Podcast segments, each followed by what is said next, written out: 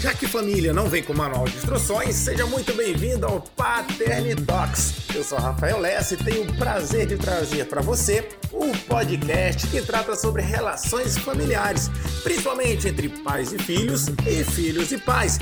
Fica à vontade, tenha um tempo muito divertido aqui com a gente. Nesse episódio do podcast, eu preferi não convidar ninguém eu preferi falar um pouco da minha história com relação à paternidade, por que, que eu estou fazendo esse podcast. É, eu acho que é muito importante você que me ouve entender a minha história, entender o que aconteceu, o que me atraiu para estar falando sobre esse assunto, né? Por, por que alguém para para reservar parte dos seus dias, né? Para estar falando sobre paternidade. Eu vou contar minha história, contar tudo o que aconteceu para que você entenda porque até esse podcast está sendo desenvolvido aqui por mim. Então vamos lá. É, o que, que me atraiu a esse sentimento, né? Se você olhar minhas mídias sociais, você vai ver que eu, eu sou um líder de jovens né, e adolescentes, eu já trabalho com esse, com esse grupo né, de pessoas já tem um bom tempo, né? Já tem quase praticamente 20 anos que eu já trabalho com a liderança de jovens e algo começou a chamar muito a minha atenção. Vários deles me falando de problema com a figura paterna, vários falando de problema com seus pais, vários tendo problemas comigo, é, mesmo eu não tendo feito nada com eles, mas é porque muitas vezes a minha figura de liderança esbarrava na imagem ruim, desgastada que eles tinham com seus pais. E com isso eu comecei a ver que o número era muito grande de pessoas que tinham problema com seus pais. E com isso eu comecei uma busca de estudar, né, como que eu poderia ajudar essas pessoas a desbloquear, né, a realmente romperem com esses padrões, porque nós sabemos a séria a quantidade de problemas que isso pode acarretar lá na frente, né? Como é que eu poderia ajudar esse público a realmente é, ser feliz né, nessa área, eles se resolverem e poderem ser felizes, né? Então eu comecei a estudar sobre o assunto, mas algumas situações, né, foram muito fortes para mim. Teve duas grandes situações que foram muito fortes para mim. A primeira situação foi um dia onde que, por conta desses meus estudos, eu resolvi fazer uma conferência, né? A gente fez uma durante uma conferência, eu resolvi abordar o assunto paternidade. Não por acaso eu chamei as duas psicólogas, né, que até fazem parte do episódio 1 e episódio 2, a doutora Ana Maria e a doutora Silvana, para fazerem uma apresentação sobre o assunto paternidade para um número de jovens que a gente reuniu no carnaval. Tinha cerca de mil jovens no carnaval nesse evento e elas começaram a falar sobre paternidade lá, trabalhar esse assunto. Em determinado momento, a doutora Ana Maria fez uma pergunta para o público e ela falou o seguinte: Quantos aqui nunca receberam um abraço do seu pai? E eu juro, quando ela perguntou isso, eu imaginava que, sei lá, de repente umas 10, sei lá, é, adolescentes iam levantar as mãos, aquelas que eu já conhecia, né, de repente. Então eu imaginei que umas 10, no máximo 20 pessoas iam se levantar para dizer que nunca tinham ganho abraço do seu pai, um abraço afetuoso. E para minha surpresa, cerca de, vamos supor, vamos dizer que cerca de 30% dos jovens, 30 a 40% dos jovens ficaram de pé nesse momento, sendo que eles nunca tinham recebido um abraço do seu pai. E nesse momento a doutora falou assim: "Viu, Rafael, a quantidade como é grande?" E naquele momento o número foi tão grande, né? eu achei que era tanta gente em pé que eu fiquei assustado com isso. Falei, gente, como assim? Para mim essa situação era rara para mim realmente eram pouquíssimos, era, era a exceção da exceção, que eram as, os adolescentes, né, os jovens que não recebiam um abraço do seu pai, porque de repente eu associo na minha realidade, onde que eu recebi abraço do meu pai, né, abraços afetuosos, né, lembro de situações de eu andando abraçado com meu pai, então para mim isso era uma realidade geral. É, eu tomei né, como verdade aquilo que eu havia vivido, só quando eu vi que existem realidades realmente muito complicadas. E naquela hora veio assim, cara, como é que eu posso. É, puxa vida, eu tenho que tentar fazer alguma coisa para ajudar esse pessoal. Eu poderia abraçar eles, é uma coisa tão fácil. Como é que um pai não abraça um filho? Como é que isso não acontece, gente? E eu fiquei aquilo na cabeça, naquela hora eu fiquei super emocionado com essa constatação que tem muita gente que não recebeu um abraço, que para mim é uma coisa tão simples te dar um abraço em alguém, né?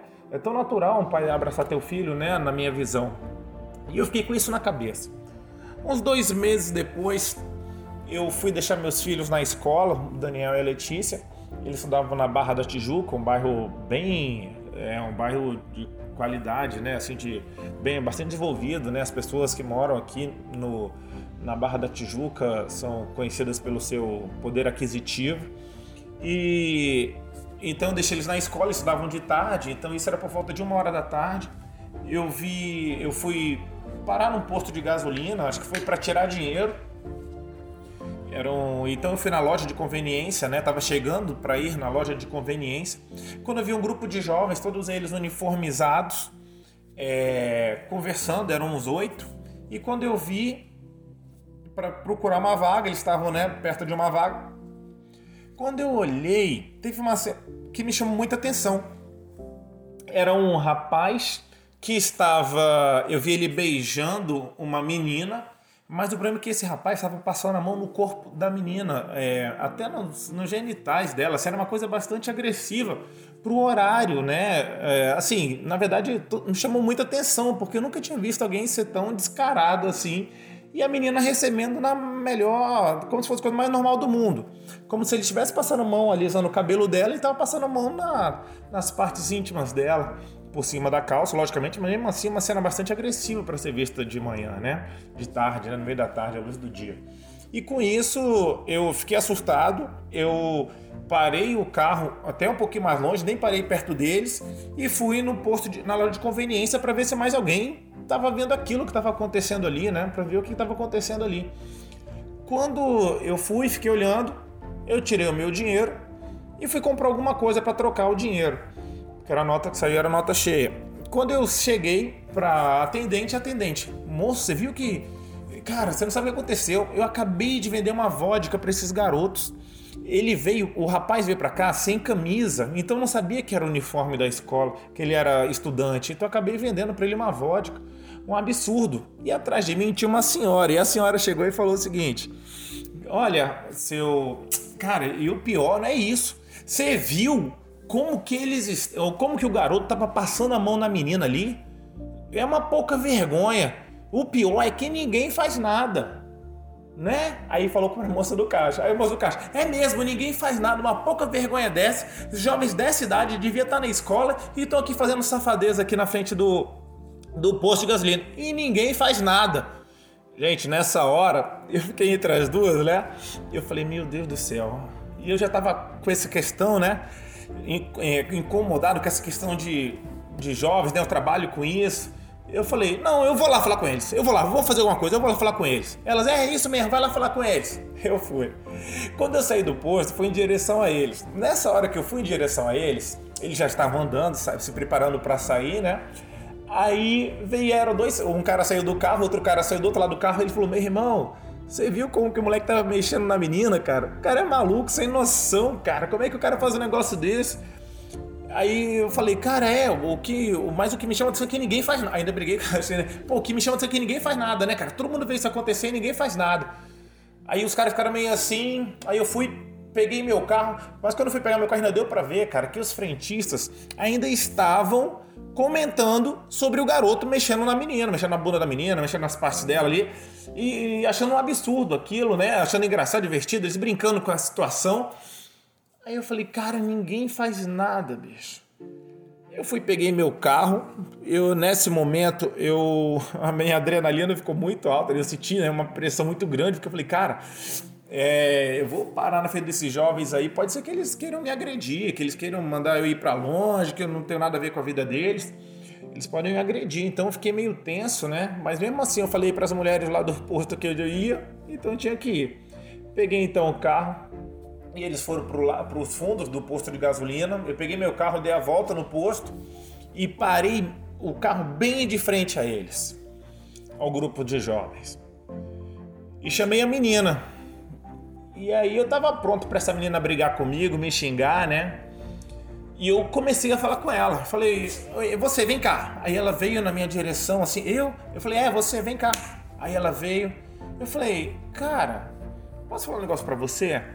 Não deixe esse garoto fazer contigo o que ele tava fazendo, não. Poxa, na frente de todo mundo ali, ele tava passando a mão em você, ele tava te desrespeitando, cara. Isso foi uma atitude muito feia dele. Você é uma princesa, você não pode deixar ele fazer isso com você. Poxa, é, isso tá errado. É, não é, não é certo o que ele fez com você. E eu tava preocupado com essa menina, achando que ela ia brigar comigo, mas sabe o que ela fez? Ela foi e ficou me ouvindo e ela abaixou a cabeça, é, ouvindo, dando atenção para aquilo que eu tava falando para ela. Então vi que ela tinha acolhido esse meu, meu toque. O que, que eu fiz? Nesse momento eu chamei o namorado. O cara, sei lá se era namorado, né? Eu chamei, vem cá, irmão, vem cá você. Ele foi ficou do ladinho dela, ela de cabeça baixa, ele me olhando. Falei, irmão, como é que tu faz um negócio desse com a menina, cara? Pô, essa menina aqui, cara, é uma princesa, tu tá maluco? Como é que tu faz um negócio desse com ela, cara? Pô, posso falar um negócio pra você, cara? Se eu sou o pai dela, eu te quebrava, meu irmão. Tu tá maluco? Pô, cara, tu quer fazer qualquer coisa com ela, do nível que você tá fazendo, cara, vai pro quarto, vai pro lugar escondido, mas, pô, não faz nada aqui, cara. Você não pode expor essa garota que a gente tá fazendo, cara. Isso é uma falta de respeito. E eu achava que esse garoto ia crescer pra mim, né? Sabe o que ele fez, gente? Ele abaixou a cabeça também e começou a ouvir tudo que eu tava falando. Ah, nessa hora eu peguei os amigos, eu virei pros amigos, né? Eu fiquei valente. Chamei os amigos e falei: Ei, vocês todos aí, ó. Vocês todos, todo mundo. Pô, posso falar um negócio para vocês? Cara, vocês são péssimos amigos.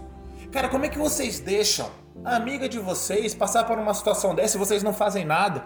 Como é que, cara, é, que tipo de amizade é essa, cara? Amigo não pode deixar isso acontecer. Vocês têm que dar um toque no cara, tem que dar um toque na menina, vocês não podem deixar isso acontecer. Aí eles começaram, não, eu ia falar, eu ia falar, eu, eu, eu, eu. Eu falei, não, cara, tá errado, vocês tinham que ter falado. Vocês não podem deixar isso acontecer. Aí eu já estava nervoso mesmo, já estava naquela situação, aquela tensão. Aí eu falei: quer saber de uma coisa? Tá todo mundo errado. Quer fazer o seguinte? Vai todo mundo pro colégio agora. Agora! E para minha surpresa, gente, eles viraram e foram pro colégio. Voltaram, né, em direção ao colégio. E eu saí de lá naquela hora, tremendo, né, por causa da tensão do momento. É, e, nessa, e assim, andei uns 100 metros de carro nessa hora eu comecei a, a, a chorar, né? Aí veio assim um, uns pensamentos em mim e falou, Rafa, cara, é, eles te receberam, ele, eles estavam prontos para ouvir você. Aí começaram a ver, um monte de pensamento, aí começou a ver assim, Rafa, sabe por que essa menina, ela deixou o rapaz fazer isso com ela? Porque ela não teve um pai que ensinou para ela, que mostrou para ela como que ela deveria ser tratada. Ela não teve um pai, de repente, por não ter um pai, esse garoto se sentiu no direito de poder fazer isso com ela. ela ele sentiu que ela estava desprotegida. Ele, ela nunca teve alguém que ensinasse para ela como que ela deveria ser tratada. Aí também veio outro pensamento, veio o seguinte: pô, sabe por que esse garoto fez isso com ela? Porque esse garoto não teve um pai. Esse garoto não teve um pai que ensinou para ele como que deveria se tratar uma mulher, como que um homem de verdade se porta, como ele se posiciona. De repente ele não viu o pai dele fazendo isso com a mãe. Então, de repente, ele está fazendo do jeito que ele achou que era certo. Então, assim, esse garoto também não teve um, uma direção. Aí nessa hora vem um sentimento assim: caramba, eu tenho que fazer isso por mais pessoas, cara. Porque deve ter um monte de menina que de repente está sendo abusada, está sendo exposta por falta de direção, por falta de ensinamento, porque ninguém falou para ela como que deveria se portar, como que ela deveria agir, do valor que ela tem, como que ela deveria se posicionar. Ninguém explicou isso para ela. E também esse garoto, cara, ninguém explicou para ele. Quem vai explicar para ela? E eu fiquei pensando muito na minha filha, na Letícia. Eu falei, cara, Será que quando se a Letícia um dia precisar, vai aparecer um cara que nem eu? Ou vai todo mundo ficar, ah, é, eu achava que alguém ia fazer, eu esperei alguém fazer, eu ia falar, ou senão todo mundo ia ficar rindo, brincando? Poxa, que na hora que minha filha precisar, alguém se levante. Que alguém se levante nesses dias para ser um pai desse pessoal que não tem pai. Aí nessa hora veio, Rafa, você precisa ir para a internet. Você precisa ir para a internet. Você precisa ir para a internet. Então é mais ou menos isso que eu estou fazendo aqui. Eu lembro que na época eu saí muito desejoso, eu fiz, eu comecei a fazer uns posts no, no Instagram como se fosse cartas para minha filha, né? Como se fosse um, um, uma carta para minha filha, mas que servisse para qualquer outra filha do mundo. Né? Qualquer outra filha de alguém, né? Qualquer outra menina nessa faixa etária, né? A Letícia não é adolescente ainda, ela tá virando, né? Uma adolescente, ela é uma pré-adolescente, mas eu creio que daqui a pouco essas cartas vão fazer muito sentido para ela. Mas eu já coloquei na internet, eu colocava, eu ia postando as cartas e realmente dava uma repercussão muito legal. Inclusive, vou voltar com elas agora. É, eu fiz um vídeo na época falando sobre isso e eu falei, cara, eu preciso fazer, eu preciso mostrar. Aí surgiu uma grande oportunidade para mim também, foi quando eu pude ir nas escolas, né? Eu, tô com, eu tenho um projeto chamado Eu Me Importo Com Você, onde que eu vou nas escolas é, falar sobre autoestima, onde que eu vou falar contra a depressão, vou falar contra a automutilação, onde que eu faço palestras para jovens, né? E ali eu falo quanto que eles são importantes, quanto que eles são especiais, o quanto a família deles é especial. E no momento, é um momento muito bonito, onde que eu sempre pego pela mão uma menina ou um menino dessa, com esse perfil, que nunca recebeu um abraço do seu pai, que nunca ouviu um eu te amo do seu pai. E eu pego essa, eu levo eles lá para frente, eu seguro na mão deles e começo a, a falar palavras que todo jovem, todo adolescente precisava, todo filho, né, precisava ouvir do seu pai. E eu começo a falar ali o quanto que eu os amo, o quanto que eles são importantes, o quanto que eles são especiais, o quanto que eu tenho orgulho deles, o quanto que eu eu tô feliz por eles não terem desistido da escola, por mesmo diante das dificuldades que a vida impôs para eles, eles estão lá batalhando, eles estão se esforçando, sabe? Eu falo, eu declaro que eles vão ser grandes homens e grandes mulheres, que eles mesmo não tendo recebido o amor que eles mereciam, eles vão conseguir amar os seus filhos, vão ter uma família diferente da família deles, não porque eles são melhores, mas porque eles estão tendo informações, estão conseguindo nesse momento, num momento como aquele ali, terem, estarem sendo cheios de amor para poderem distribuir para os outros. Cara, é um momento muito marcante porque esses jovens choram, é, eles, eles choram, alguns falam comigo até hoje no Instagram, sabe, que eles falam que nunca, nunca, vai, nunca vão esquecer que no momento que eu dou um abraço neles ali, no meio de todo mundo, é o abraço que eles sempre esperaram do pai deles, sabe? Eu fico muito feliz. Esse momento eu, eu, eu brinco que é quem faz esse momento é o Rafael, o pai de aluguel, né? Que durante alguns momentos ali eu pego emprestado os filhos que não são meus e, e, e, e os amo, os abençoo, né? Eu falo palavras realmente de bênção, palavras realmente que vão marcar a vida deles, né? Palavras de direção. Então, assim, eu falo quanto que as meninas são bonitas, para elas não ficarem procurando, esperando a aprovação de outros. Eu acho que o pai, quando afirma isso, isso é uma afirmação muito forte, né, para a autoestima delas. Eu falo o quanto que elas são fortes, o quanto que eles são valiosos, o quanto que eles são talentosos. Então, é um momento que realmente marca muito a minha vida e marca, eu tenho certeza que marca deles também, que eu vejo impacto mesmo depois de meses eles entram em contato comigo ainda lembrando dessa situação. Então é algo muito especial. E o podcast é isso. O podcast é mais um fruto de dar é, ferramentas, né? Para que as pessoas, de repente, até você que está me ouvindo, é, vocês tenham mais recursos. Para quê? Para facilitar a sua relação com o seu pai, a sua relação com a sua mãe, para que essas relações não sejam tão conflituosas. E de repente você é pai, você é mãe, você está ouvindo essa palestra, essa, esse meu podcast, vendo os outros episódios, até para você aprender também como resolver essa situação com seus filhos, né? Pra, até para você ser um pai melhor, você ser uma mãe melhor, ou de repente você não teve pai, não teve mãe, mas aqui tem, eu quero fazer tantos recursos aqui para que eu seja, digamos assim, um facilitador dessa relação que é tão difícil, né? Eu entendo entendo que não é fácil, né? Existe uma o sistema que não nos apoia, existe é, as pessoas que não estão preparadas para ser pais, ser mães, né? Ninguém também nasce sabendo ser filho, mas eu entendo que o que eu puder fazer para facilitar essa relação entre pais e filhos e aproximar filhos de pais é, isso vai ser realmente o meu fruto do meu trabalho, do meu esforço e dos próximos episódios, né? Que eu estarei fazendo aqui no meu podcast. Então, assim, se você ouviu essa história, poder já queria te agradecer muito sabe? Por você estar tá aqui, você estar tá investindo do seu tempo, né? Realmente entender melhor a minha proposta, o que eu estou fazendo. É, espero que faça sentido para você. Eu quero me colocar realmente à sua disposição é, para aprender. Eu quero aprender mais. Se você tem algo para me ensinar, algum caminho para eu ir, quer acrescentar algo no meu trabalho, você quer me chamar para eu ir em algum lugar, quer conversar comigo sobre o assunto, olha, eu estou muito disponível para isso, tá? Realmente eu quero ser um, um alguém que faz a diferença nessa área, nessa, na vida de pessoas. Realmente eu estou pronto para isso. Eu creio que a solução para muitos problemas da nossa sociedade está dentro da nossa casa, né? Está dentro da nossa família. As pessoas às vezes estão procurando longe algo que está muito próximo deles e que se a gente der as ferramentas, eu creio que as pessoas são bem intencionadas, elas vão buscar essas ferramentas e vão buscar acertar, né? Eu creio que nós somos bem intencionados é, desde que nascemos e a gente sempre tenta acertar, né? Mas muitas vezes não somos instruídos e nós não estamos às vezes atentos, abertos, conscientes, né? De que é possível fazer mudanças. Então é isso. Espero que você tenha gostado, espero que você goste do Paternity Talk, espero que você eh, curta, peço que você compartilhe. Se você souber de alguém que precisa dessas informações, com certeza você conhece alguém, deixa ela saber que existe o nosso podcast, porque realmente o nosso desejo é fazer com que mais pessoas sejam tocadas com essa mensagem e encontrem paz e consigam construir um novo caminho para si, para sua família e para a sua posteridade, tá bom? Um grande abraço pelo seu tempo, muito obrigado, viu? Um grande beijo e até o próximo episódio, hein? Tô armando coisas boas, hein? Aguarda aí.